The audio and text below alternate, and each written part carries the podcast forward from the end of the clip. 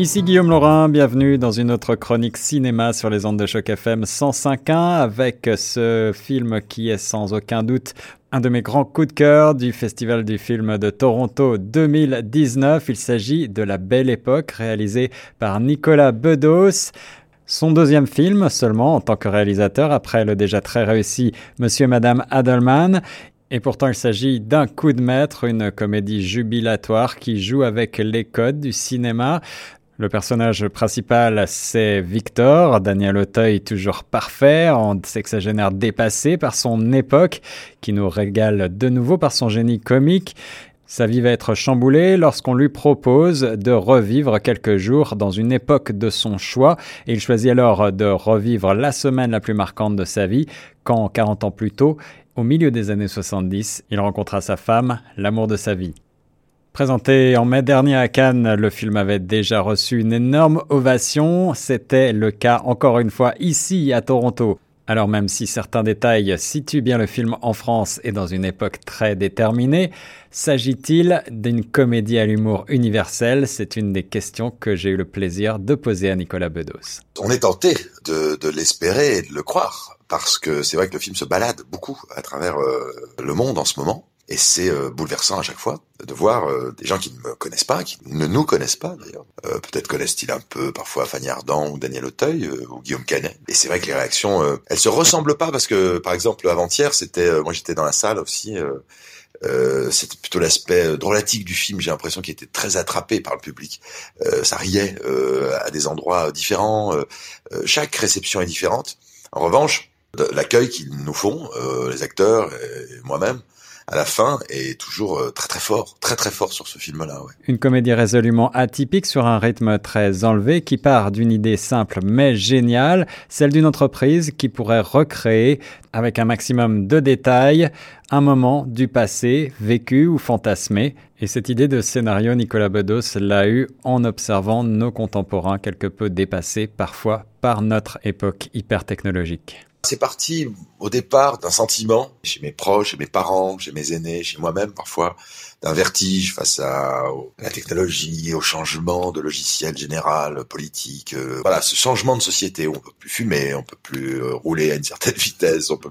C'est cette petite euh, modification du rapport à la liberté quand même. Et donc j'ai pris en compte ce, ce, ce, sentiment de gens largués un peu, qui sont pas forcément des réactionnaires, qui sont juste des gens qui sont nés dans un autre monde. Et après, je me suis demandé comment balancer ce personnage qui est un peu mon père, un peu mon parrain, un peu un cousin, un frère, plein de choses pour moi. Comment cet homme pourrait avoir envie de se ressourcer dans une époque qui lui était plus familière, plus douce, plus agréable, tout simplement parce qu'il était plus jeune, parce qu'il était plus aimé par sa femme aussi. Et donc euh, j'ai créé cette boîte, j'ai inventé ce, ce, ce, procédé qui est pas une boîte genre euh, Black Mirror, on lui met pas une puce dans le cerveau. C'est tout simple et c'est ça m'a permis de rendre hommage aussi au théâtre, au cinéma. Euh, ce sont des choses qui sont en train d'émerger. J'ai tout simplement eu cette idée, mais cette idée elle était en germe chez plein d'autres gens parce que depuis, on me raconte que dans certains pays, euh, euh, il y a des gens qui font des reconstitutions pour les amoureux, soit d'une période historique, soit de la guerre, soit. Euh, alors après, c'est pas aussi poussé que dans le film où le mec revit carrément des épisodes de sa vie personnelle. Mais voilà, j'avais envie de faire du bien et de, de montrer ma, ma, ma, mon empathie à travers ce film pour ceux qui, comme moi et comme mes parents, sont parfois paumés.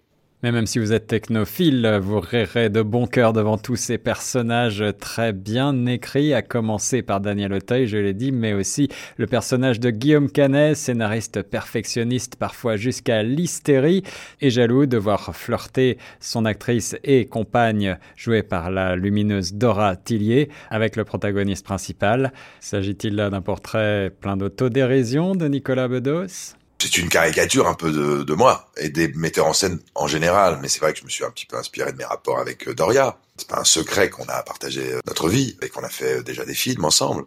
C'était une façon, oui, à la fois de, de me moquer un peu de, de, moi et puis de parler aussi de toute une tradition des metteurs en scène qui savent plus s'ils sont amoureux de l'actrice ou du personnage. Mais ça, on peut citer François Truffaut, Louis Malle, Woody Allen et tant d'autres qui ont vécu des rapports particuliers avec leur imagination et avec l'actrice qui était le, vecteur de leur imagination. Donc c'est pas seulement un, un, journal intime que je que j'impose au public. Je pense que plein de gens peuvent se reconnaître et peuvent comprendre les rapports qu'ils ont tous les deux. Est-ce que parfois vous avez l'impression que la technologie nous enlève justement un petit peu trop de notre humanité aujourd'hui? Ah, j'en suis convaincu, mais je suis pas très original en disant ça. On est tous un peu des, des intoxiqués. Et moi, le premier, hein, vous savez, intoxiqué de, de l'échange, euh, de la rencontre, euh, cette espèce de d'hystérie qu'on a à, à, vouloir toujours plus, toujours plus, toujours plus, toujours plus dans nos vies affectives, dans nos vies amicales, dans nos vies euh, narcissiques aussi. C'est très particulier ce besoin euh, qu'on a finalement de frimer avant même de jouir. La Belle Époque est donc bien plus qu'un film qui joue avec malice sur la nostalgie. Il s'agit d'une mise en abîme de la réalité, de la fiction, un hommage au cinéma. Mais alors, quelles sont les sources d'inspiration pour vous, Nicolas Bedos? Vous savez, moi, ce dont je suis très euh, désireux, c'est surtout de sortir le cinéma, euh, enfin en tout cas de contribuer à sortir le cinéma euh, français un peu de ses carcans peut paraître un tout petit peu euh, prophétique là ce que je raconte, mais euh, de pouvoir aussi bien aller euh, dans des influences très très américaines, très pop culture, parce que moi j'ai baigné là-dedans, dans les films de, de Spielberg, de Zemeckis, de, des gens que vous pouvez citer, cinéma très divertissant, que dans le goût des dialogues euh, qu'on peut trouver dans un cinéma italien beaucoup plus pointu, euh, ou dans le cinéma français de Claude Sautet, de Truffaut, de Jaoui Bakri, tout ça. Donc j'essaye de, de mélanger en fait finalement ce qui m'a qui a un peu euh, nourri ma génération. On adore Tarantino et on peut adorer aussi euh, euh, la nouvelle vague, quoi. Mais mais ne pas se priver. Moi, j'ai pas envie de me priver ni priver le spectateur au nom tout d'un coup d'un genre auquel il faudrait que je me cantonne. J'aime le cinéma passionnément et dans tous ses registres. Donc je mixe un peu tout ça comme un cocktail qu'on peut trouver euh, excessif. Mais moi, j'adore les cocktails. Doria Tillier est magnifiée dans le film. Daniel Auteuil toujours aussi drôle dans ce type de registre. Et puis, on redécouvre également avec jubilation euh, Fanny Ardant et de nombreux seconds rôles succulents.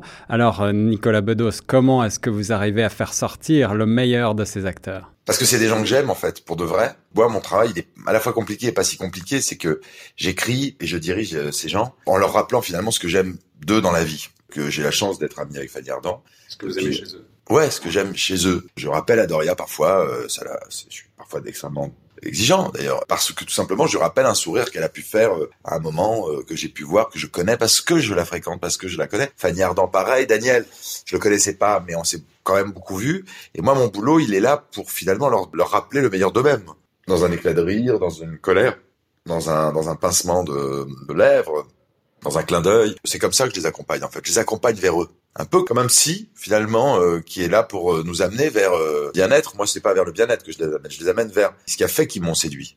Et j'ai envie de donner au public ce qui m'a séduit. Fanny Ardant, j'ai été euh, totalement euh, chaviré, évidemment, parce qu'elle a pu faire au cinéma, mais aussi parce que j'ai eu la chance de vivre avec elle à table, euh, en buvant des, des, bières, du vin, euh, en marchant dans les rues de Paris. Et Fanny, je commençais à la connaître. Ça fait quand même 3-4 ans qu'on se qu'on se voit régulièrement, qu'on parle des heures. Et donc j'étais là sur le plateau en train de vouloir vous la donner comme moi j'ai eu la chance de la connaître. Pour terminer, Nicolas Bedos, avez-vous un projet en tête, un rêve que vous aimeriez mener à bien? Bah, le rêve que j'ai, c'est un film que je suis en train d'écrire, euh, que je vais tourner après OSS 117, qui est une commande un peu folle et une sorte de parenthèse enchantée dans ma vie, qui n'est pas un film personnel, même si on aimait toujours de soi dans un projet. Mon rêve, c'est de, faire un film sur, le désir, sur le désir, sur la passion et sur la jalousie, que je suis en train d'écrire et que j'espère euh, pouvoir réaliser. Parce que euh, pas pu parler très concrètement de cette, cette folie à la fois charnelle et psychologique, cette, cet état de, de bonheur et de souffrance dans lequel parfois les sentiments peuvent nous mettre. J'ai parlé du couple, j'ai parlé de plein d'émotions euh, à travers mes films, mais j'ai pas encore pu euh, pointer du doigt euh, ce truc où on, où on, regarde son portable pendant pendant six heures d'affilée en attendant euh, une réponse ou quelque chose de la part de quelqu'un qu'on aime. Un drame alors. Un drame, mais avec des choses drôles, j'espère. J'essaie toujours de mélanger ça. C'est une sorte de politique chez moi.